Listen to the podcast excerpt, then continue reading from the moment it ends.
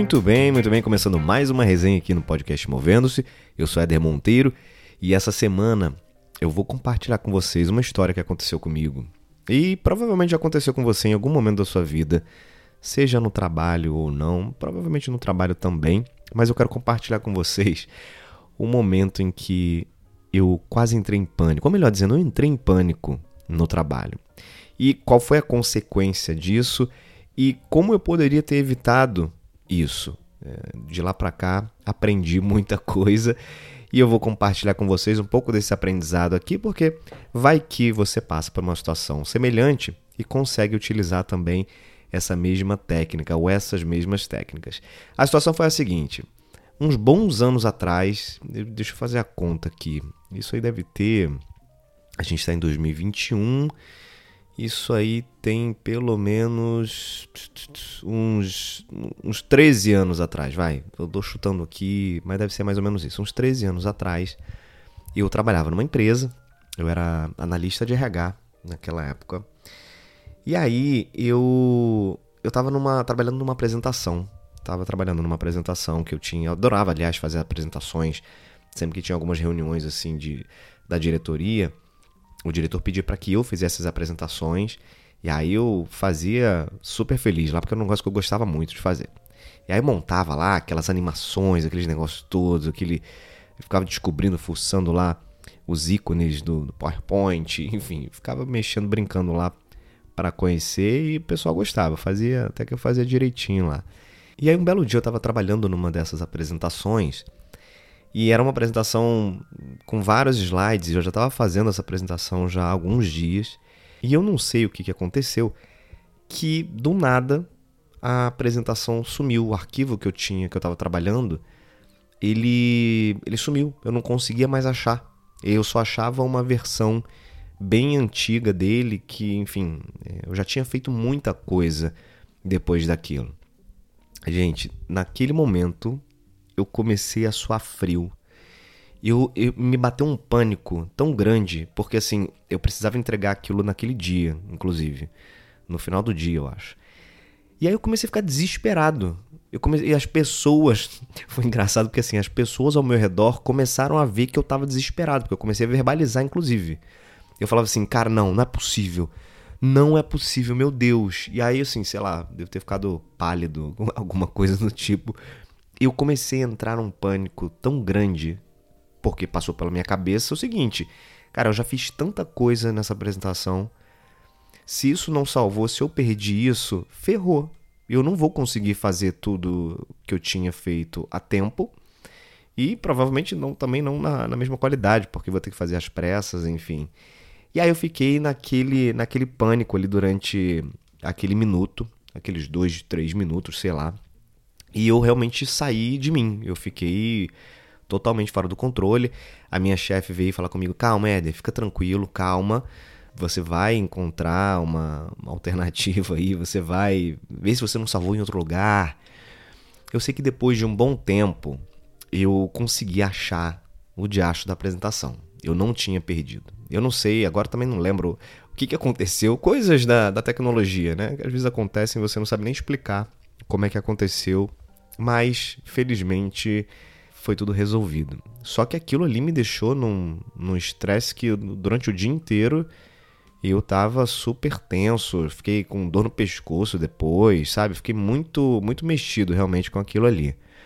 E aí, gente, depois, ao longo dos anos, né, e dos últimos anos especialmente, eu venho estudando muito comportamento, neurociência inteligência emocional, enfim. E quando eu olho para trás e vejo situações em que eu já passei e situações em que eu vejo pessoas passando também é, hoje, né, e com um pouco do conhecimento que eu tenho, a gente vai começando a entender um pouco alguns movimentos e também entender que para alguns casos tem recursos, tem técnicas, tem soluções que podem ser usadas e que minimizam um pouco algumas situações.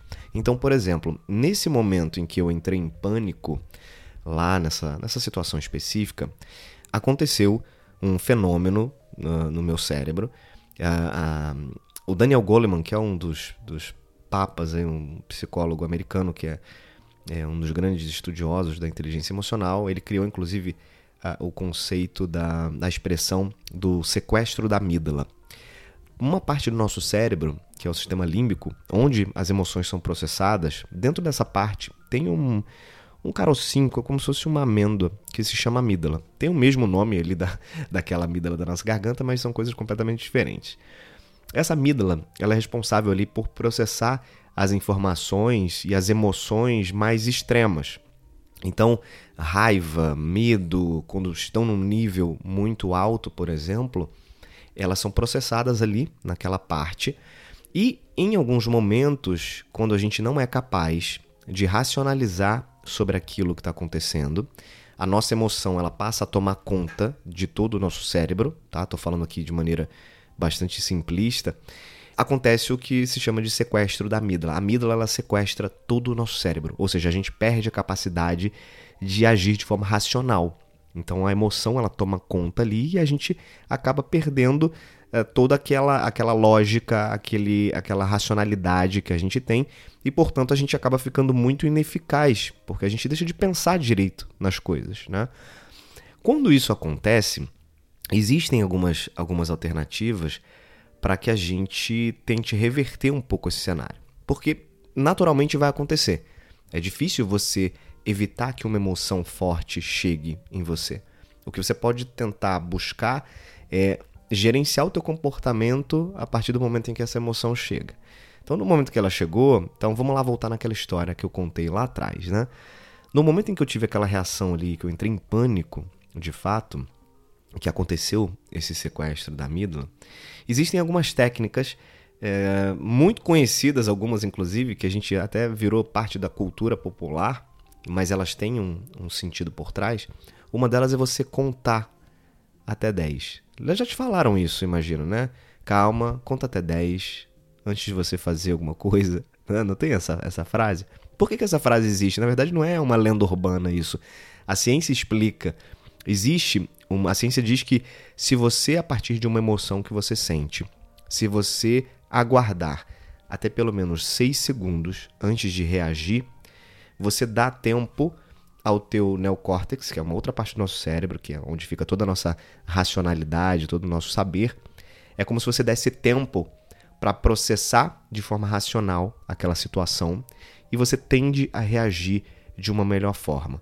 Você tende a minimizar os efeitos que a emoção te causa ali naquele momento. Então, essa, essa estratégia de contar até 10, ou enfim, você não precisa contar necessariamente, mas dar uma pausa e evitar reagir né, por impulso, isso nos ajuda muito a racionalizar o processo e a, enfim, ter uma atitude, um comportamento que seja um pouco mais, mais adequado.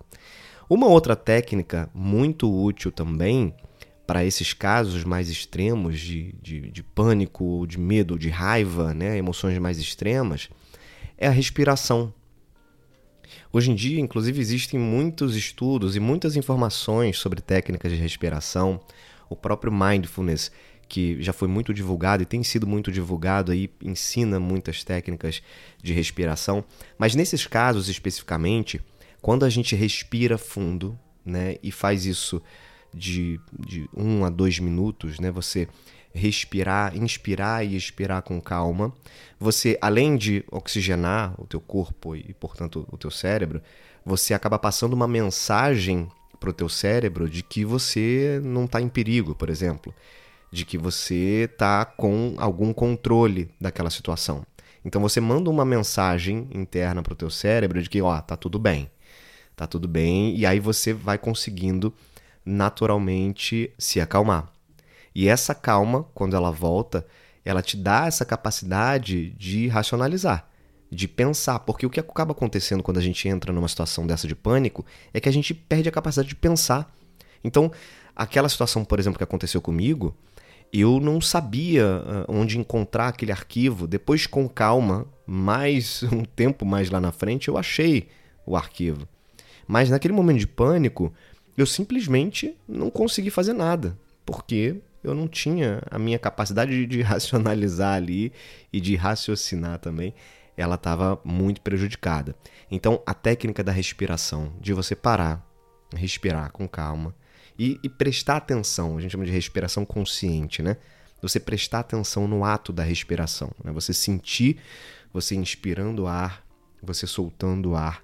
Então, essa percepção e essa, essa atenção na respiração, ela vai te dar, sem dúvida, aí, uma, uma capacidade de se acalmar, de se controlar um pouco mais e vai te ajudar a pensar melhor em situações de pânico que certamente, se você não passou, eu duvido que você não tenha passado, mas se você não passou, supondo que você não tenha passado, você vai passar em algum momento. Tá bom? Ó, ficam essas dicas aí, então nessa resenha, espero que te ajude a refletir em momentos decisivos aí de pressão, de estresse e com certeza você vai conseguir se sair melhor. Fechado? Ó, deixa eu contar para vocês um negócio aqui. A terceira temporada do podcast Movendo está chegando ao fim. Na verdade, eu vou dar uma interrompida em parte do podcast. Então, os bate-papos da quarta-feira, que sempre com convidado, está chegando ao fim nessa temporada. Então, a gente deve ter mais um aí no ar somente. E depois, nos próximos, nas próximas semanas, ficam só as resenhas todas as segundas-feiras. Isso porque tem algumas novidades acontecendo, tem algumas coisas aí importantes acontecendo. Depois eu conto para vocês aqui em maiores detalhes, mas a agenda vai dar uma mudada aí nas próximas semanas, nos próximos meses, mas é coisa boa, coisa boa, inclusive algumas coisas boas para vocês também, tá bom? Eu vou ficando por aqui. Beijos e abraços, até mais.